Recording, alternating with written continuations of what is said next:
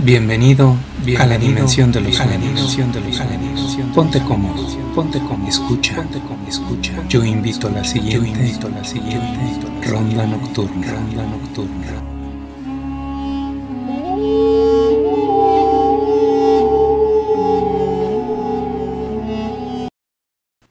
La fábrica.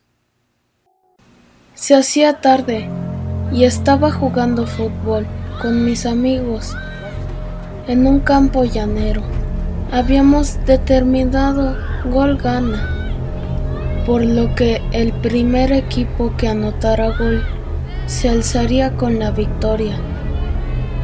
Éramos unos ocho niños, incluyéndome, ninguno mayor de diez años. Yo era el más pequeño de todos, nada bueno para jugar, débil lento, sin siquiera buenos reflejos.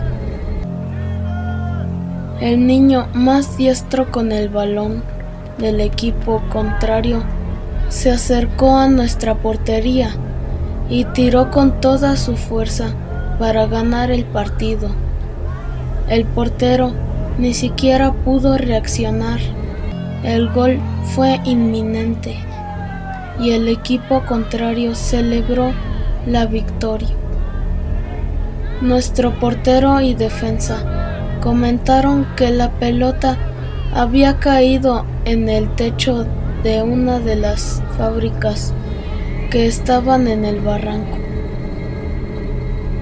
Al ser todos de escasos recursos y aquel que caía nuestro único balón, nos recostamos sobre la hierba viendo hacia el barranco, observando dónde quedaba la pelota.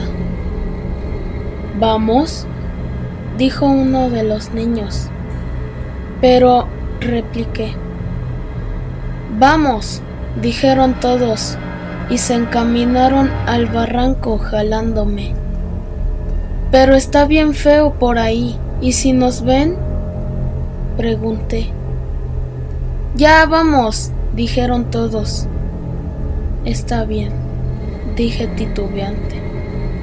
Los demás niños bajaron rápido por el barranco y los empecé a perder de vista. Solo escuchaba que algunos rezagados gritaban, maricón o no seas niña. Al bajar, me escondí en las paredes de la mina de la fábrica más cercana a mí. Esta no era más alta que una casa de un piso, poco ancha y poco larga. El terreno en el que se encontraba esta fábrica estaba cercado con redes de fierro oxidado. El pasto se veía seco y cubierto de aceite de carro. La visibilidad en este terreno era pobre por estar en una pequeña depresión, pero se podía observar otras fábricas abiertas, en las cuales había lazos tendidos de donde colgaban herramientas oxidadas.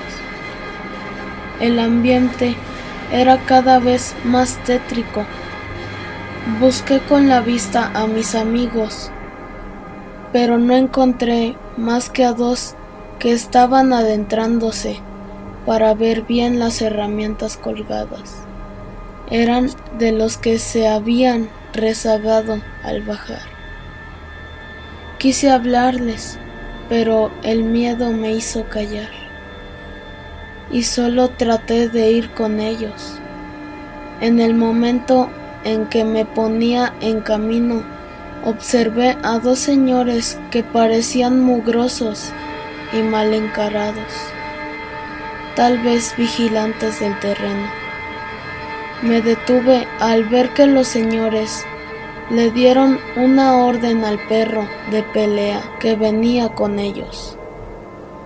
Y sin perder tiempo el perro se abalanzó contra los niños, mordiéndolos a los dos.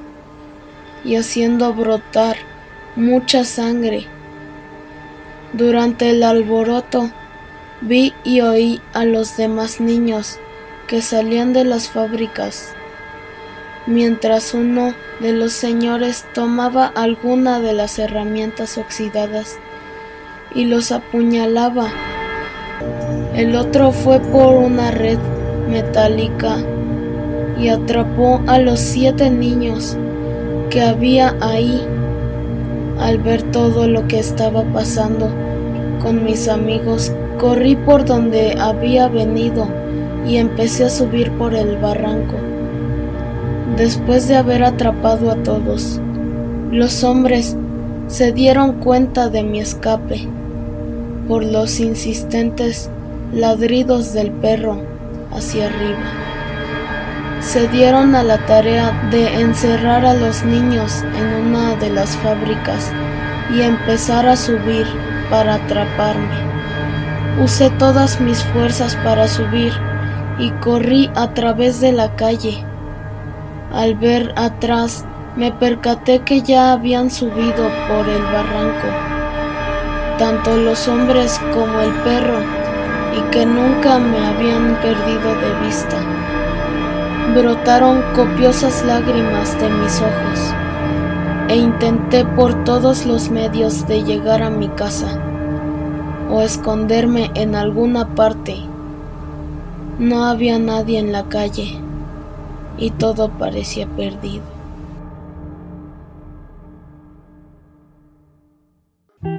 Esto fue Ronda Nocturna. Esto fue Ronda Nos vemos en tus sueños. Nos vemos en tus sueños. Nos vemos en tus sueños. Para más historias, búscanos en YouTube como Ronda Nocturna.